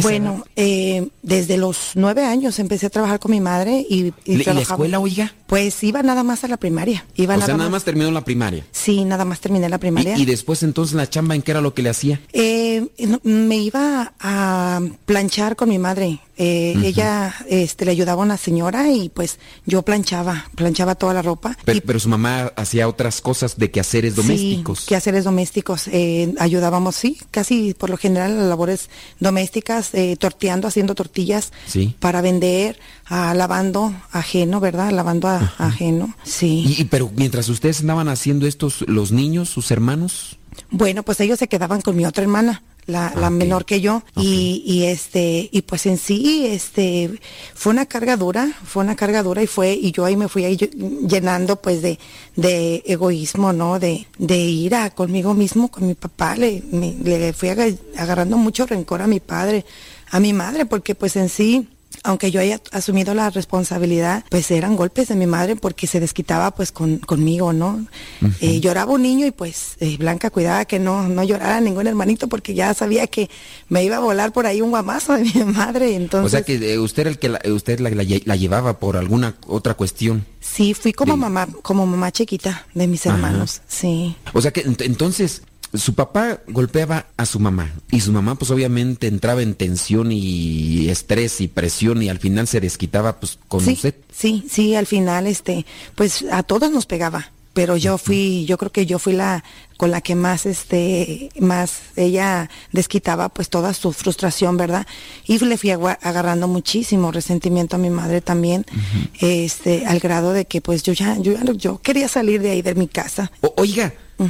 Diciendo eso usted, el hecho de que usted se haya casado tan chamaca, ¿no fue como una salida? Así como que ya mejor me chispo de aquí. Sí, sí, sí, sí. Inclusive eh, cuando yo me vine para acá, que empecé a trabajar, pues eh, solamente eh, eh, trabajé para mandarle a mi madre y después como al año me regreso a México, al año y medio me regreso a México, eh, conozco a mi esposo, me caso con él eh, rapidito, fue rápido, este, por, co- por, por como un acuerdo de mi padre y de, y de su papá de él y este y yo vi esa salida, ese escape, porque fue el primerito que, que ahora sí que me llegó, ¿no? El, el primerito que me dio esa sonrisa, esa delicadeza, esas palabras.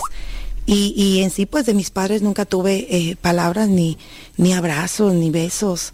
Oiga, ¿y, y con quién se fue a los 14 años? Digo, pues estaba muy chiquilla. Eh, pues mire, eh, curiosamente mi padre fue el que me trajo, Ok. eh, fue el que me trajo, me, dejó hasta Tijuana y pues de ahí pues ya, ya este, ya mi tío ya tenía todo preparado para pasarme para acá, para este país. Pa- pero pasó así, pues, cruzando. Cruzando, sí. Ok. Sí, Pero, es- eh, o sea que su papá se regresa para Jalisco. Sí, él se regresa. Nada más me viene a traer a trabajar y se regresa. Ándele. Pero lo bueno que el tío ya tenía todo arreglado. Sí, ya tenía. Oiga, todo. pero es bien difícil que una mujer, y digo, chamaca, de repente quede ya expensas. ¿El tío cruzó para que irse con usted así, eh, acompañarla o tenía todo arreglado nada más así como Sí, que... tenía arreglado porque usted sabe que eh, arreglan para que alguien, alguien Sí, más sí, sea sí. la, la, la Oiga, persona pero de que me todas maneras, Sí. pues es que de, de decirle a otra persona, ¿sabes qué? Pues ahí te va a llegar una muchacha de 14 años y pues tú ya sabes, pásamela. Sí. Eh, la- es, es peligroso, ¿no? Eh, No, no hubo de- ni, ni preocupación por eso, digo. Sí, ah, pues yo sí tenía nervios, no sabía lo que venía, no sabía lo que me esperaba, pues en sí no, no tenía noción de maldad. Era, yo creo que en ese entonces yo era una mujer en un cuerpo, en un cuerpo de niña. Eh, eh, era para mi edad, yo ya estaba aparentemente madura eh, por las circunstancias de la vida, pero con una soledad tremenda y con una inexperiencia porque al tiempo que yo llego aquí, pues llego a casa de mi tío y como me empiezo a, ma- a mantener, pues fue con, con este haciendo cuidado de niños y ahí a las demás vecinas, de ahí de los del área de los departamentos, yo cuidaba a los niños para que salieran a trabajar y pues así es como yo me ganaba mi, mis dolaritos para mandarle a mi mamá. Y, y pues no, no, este, yo tenía mucho miedo. Mi papá me encargó mucho esa, esa parte. Yo fui criada muy rígidamente, muy estrictamente en esa, en esa área, que yo pues tenía que llegar virgen al altar, ¿no? Y pues yo lo cumplí. cumplí, yo tenía mucho miedo de esa parte y pues este, eh, no, no fui muy, de esa parte no estuvo nada, pero sí me llené de mucha soledad, estaba llena de soledad, yo creo que empezó una depresión que ni yo misma la sabía que la tenía, pero eh, pues empezó, empezó Blanca a tomar, empezó a tomar eh, acá sigilosamente que nadie lo mirara. O, sea, comenzó a tomar en ese año y medio que estuvo en Estados Unidos antes de casarse. Sí. a tomar cerveza. A tomar, a tomar este, pues era de, er, era, era vino que tenía mi tío por ahí las botellitas y yo nomás le ah, bajaba de atrás. Escondidas. escondidas, exactamente. Tequila. Sí. Y, y pues, pues, bueno, es de Jalisco, ¿verdad? Sí. Ya creo que andaba ya, la traía en las venas. sí. Oiga, pero escondidas empezó a echarse sus chupecillos por ahí. Sí, y, pues eh, después mm, yo me, pues empecé a enfadar tal vez ahí en la casa donde yo estaba, ¿verdad? Porque pues no era mi familia, eh, que yo les doliera. Eh, la esposa de mi tío decide que me tengo que salir y sin más ni más me dijo, te tienes que ir de la ¿Ah, casa me corrió de la casa, anduve con mis, ahora sí que me agarró mis, mis, mi bolsa de, ropa y me echó a la calle. ¿En serio? Y pues yo agarro mi bolsa y ahí voy en la calle, pues ahí no tenían un dólar, no tenía, no tenía nada. Y ahí voy en la calle con mi bolsa de ropa. Pero, está, está feo eso, como mandar una chamaquita y luego digo, al final de cuentas, digo, la, la esposa de su tío, pues al final de cuentas es su tía política y tendría que ver, o sea que no sé, pero su tío entonces, ¿qué? ¿No metió las manos o qué? No, no, no, no, fíjese que no, él, no dijo nada porque realmente como que le creía a la señora y bueno, este, no sé qué enredo hubo ahí, pero, pero el caso es que yo eh, estuve en la calle por un día nada más porque eh, para entonces yo ya tenía a mi abuelita también viviendo aquí, eh, conseguí unas monedas, con, pedí unas monedas con las personas y le hablé a mi abuelita, le digo, tengo desde la mañana en la calle, le digo, estoy en tal lugar le digo, este, eh, pues me corrió mi tío y, pues la, su esposa, ¿verdad? Eh, y estoy en la calle. Y ya, pues mi abuelita fue y me recogió y fue, fue que, que me fui para México. Como a las dos semanas fue que me fui para México. Eh, pero no, eh, sí, sí, se pasan cosas este, muy duras, ¿verdad? En este país. Oye, y, cuando estuvo con su, con su abuelita, no, digo, no tenía la opción de quedarse más tiempo. Usted ya, por lo que le había pasado, dijo, no, ya para qué yo estoy aquí. No, porque sufriendo. cuando no conocemos de, de Dios, eh, estamos en el mundo y, pues eh, tenemos otros apegos carnales, otros otros apegos, este, eh, verdad que del mundo, que mi abuelita pues tenía una pareja, tenía su trabajo, tenía, pues realmente yo ahí le estorbaba, ¿verdad? Y había más personas, hombres viviendo ahí en ese departamento y pues no era apto para que yo, una niña de 14 años, viviera en toda esa disfunción, en todo ese alcoholismo que se vivía en ese ambiente ahí dentro del apartamento. Entonces estaba difícil. Entonces, ¿qué dijo? Usted optó por irse, regresarse a México. Yo no quería irme porque yo quería trabajar y estudiar. Mi meta era de que yo quería aprender el idioma y quería estudiar. Y, y en sí, este, eh, pues no, ellos no quisieron, no quisieron, no quiso mi abuelita y pues me, me dijo, no, pues te vas con tu mamá y, y aquí yo no quiero responsabilidades y, y, pues ya, me fui con mi mamá a ayudarle con los pequeños y, y este, y llego y pues llego para casarme, llego para casarme con el primero que me, que me, ahora sí como dice mi abuelito, como que el primero que te peló el diente, me fui. y este, y pues sí, eh, no, yo no, no me fijé, eh, en nada, no sabía, no tenía noción de lo que yo estaba haciendo, del sacramento, de, de nada. Yo no, no, no tenía preparación, no tenía este, esa noción de lo la importancia, ¿verdad? ¿Cuánto, cuánto tiempo duró de, de, de novios? De novios duramos como, como unos ocho meses. Ocho meses, o sea, más o menos. Eh, como ocho meses, ajá, pero fue, eso no es nada para un sacramento tan importante. Claro, no, sí. No digo, pero a comparación de otros que a dos meses, tres meses, digo, pero por lo menos ocho meses. Y era la persona, digo, eh, era persona del lugar, la conocían, sabían de la familia y todo eso, o no lo conocían. Mi papá, mi papá sabía de su familia porque él trabajaba con, con ellos y eran como como que parientes de los abuelitos, ¿no? Sí, sí. Eran como que parientes de, de, nuestros antepasados, pero, pero en sí, este, fueron como un acuerdo el, sacramento fue un común acuerdo. Y pues ya de ahí eh, eh, yo me, me, caso, me voy de mi casa y, este y empiezo a vivir otra, otra, pues otro duelo de vida, digo yo. Eh, una etapa de mi vida muy, muy diferente, muy dolorosa, porque pues mi esposo, este, a pesar de que me da todo económicamente y gana bien, a él tenía adicción, una adicción a la pornografía y tenía una este, adicción al, alcoholismo, tenía alcoholismo, pornografía y pues eh, él era muy, muy mujeriego. Eh, le gustaba andar con muchas mujeres y, y, pues así pasaron 10 años, 11 años, hasta, hasta los 15 años fue que pues yo ya con una depresión tan profunda y llena de toda esa amargura y todo lo que traía en mi corazón, yo decido, este, decido serle infiel también. Eh, señora Blanca, su esposo era mayor que usted. ¿Cuántos años le ganaba? Eh, mi esposo me, me lleva a... Son cinco años los que son mayor que yo. Él entonces tenía esta, esta adicción, este problema psicológico. Eh, usted viene sufriendo... ¿Qué sufre una mujer cuando el esposo es adicto a la pornografía? Es algo muy, muy triste, muy horrible, muy doloroso porque lo arrastra. Nos arrastran entre los pies, eh, yo inocentemente y pues muy, muy dócil de que me enseñaron que tengo que obedecer y a siempre al, marido y, ser este eh, sumisa, ¿verdad? Eh, tratarlo bien, servirle, etcétera.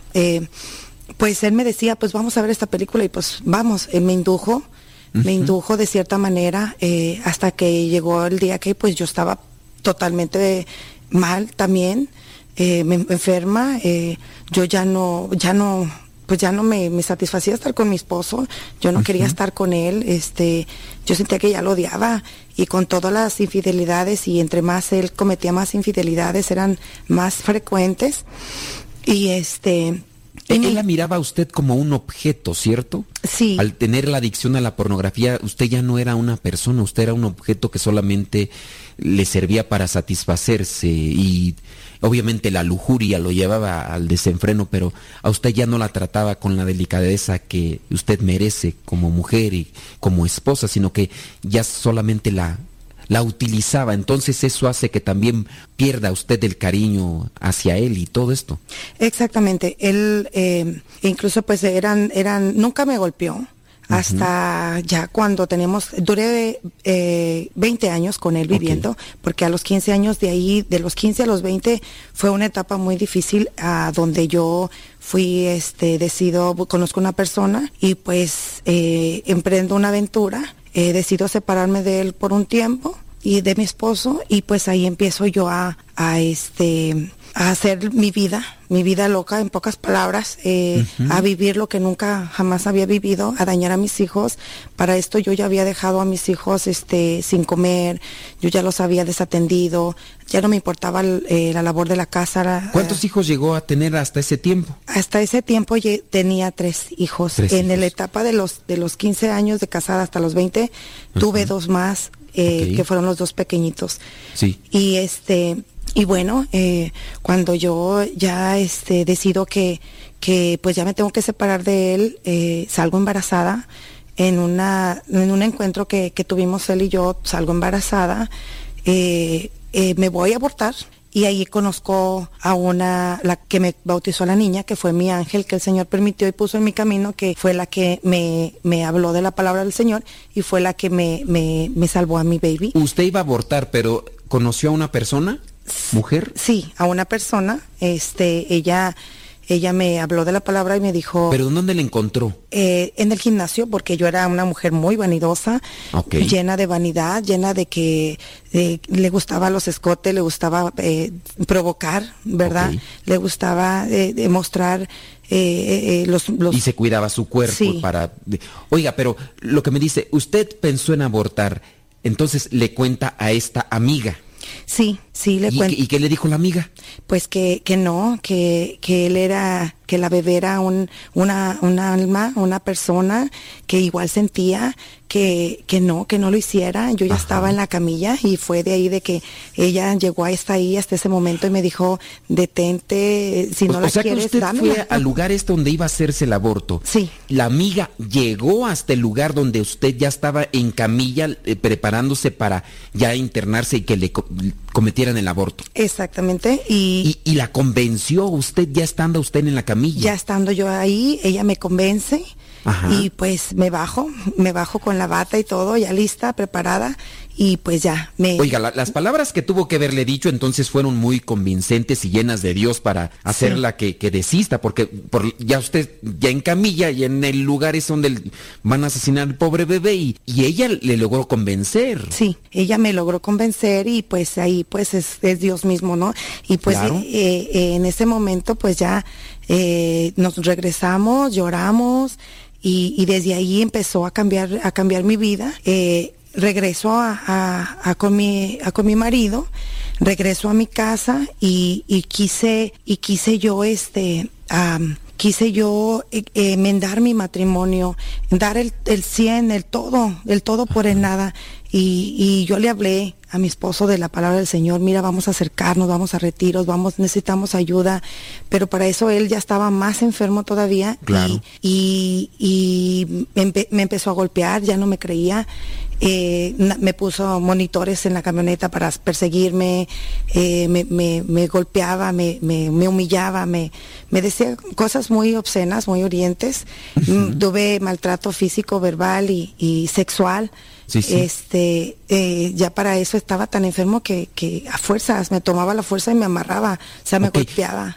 Pero eh, usted dice que ya en parte también ya se había metido a estos ambientes de, de alcoholismo porque ni siquiera le ponía atención a sus hijos y en ocasiones hasta los dejaba sin comer. Sí.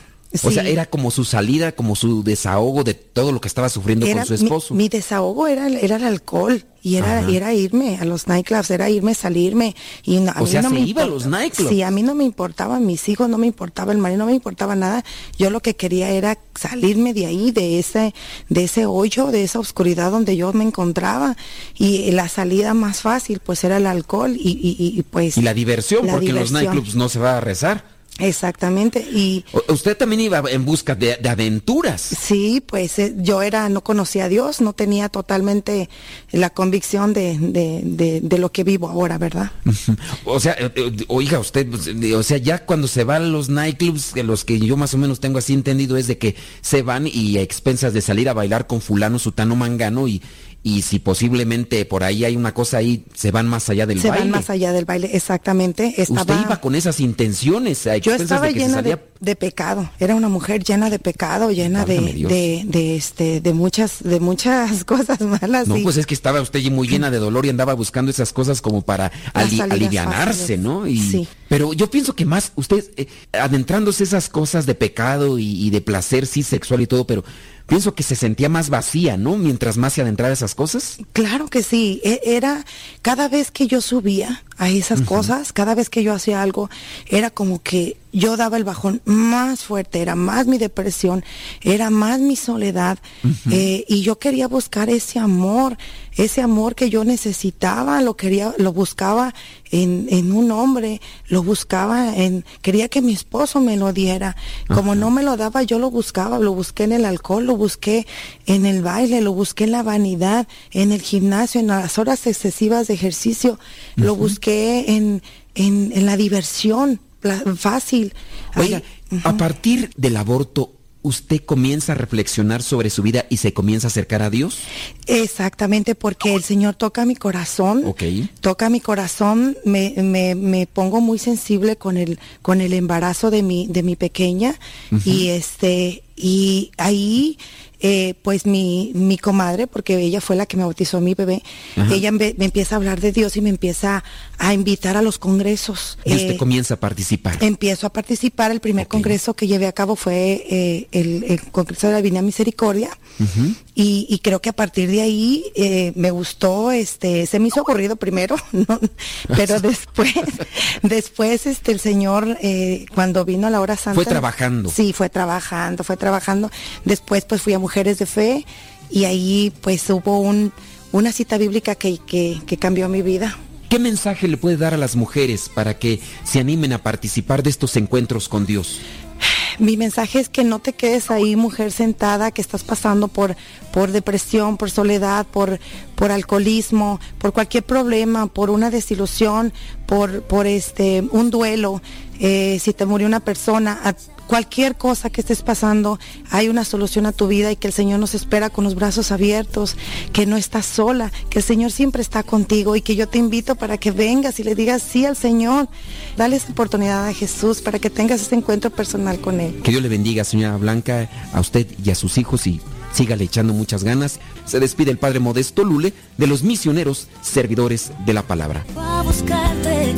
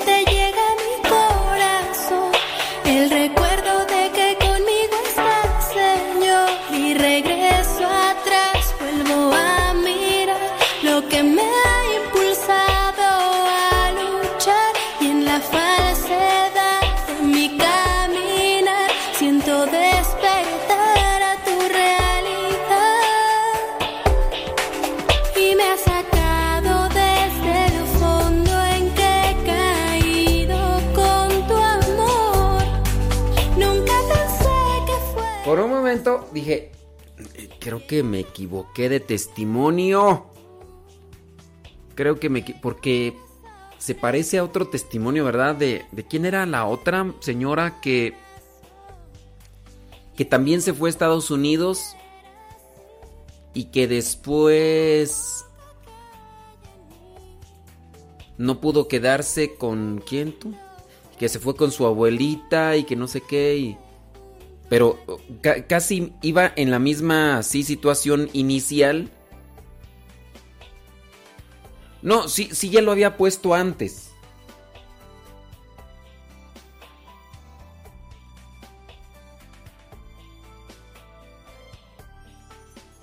¿Qué? ¿Ya, ¿Ya nos vamos tú o qué?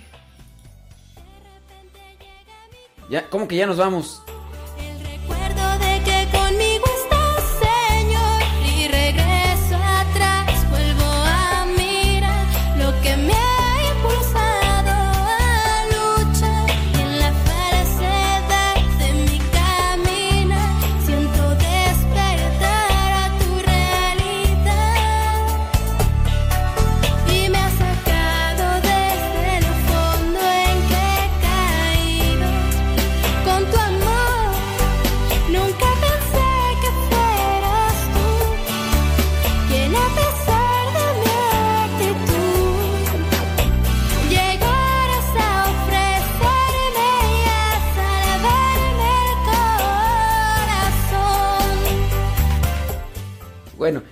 Miren, si estos testimonios ya los había puesto antes, nada más que estaban en cuatro bloques.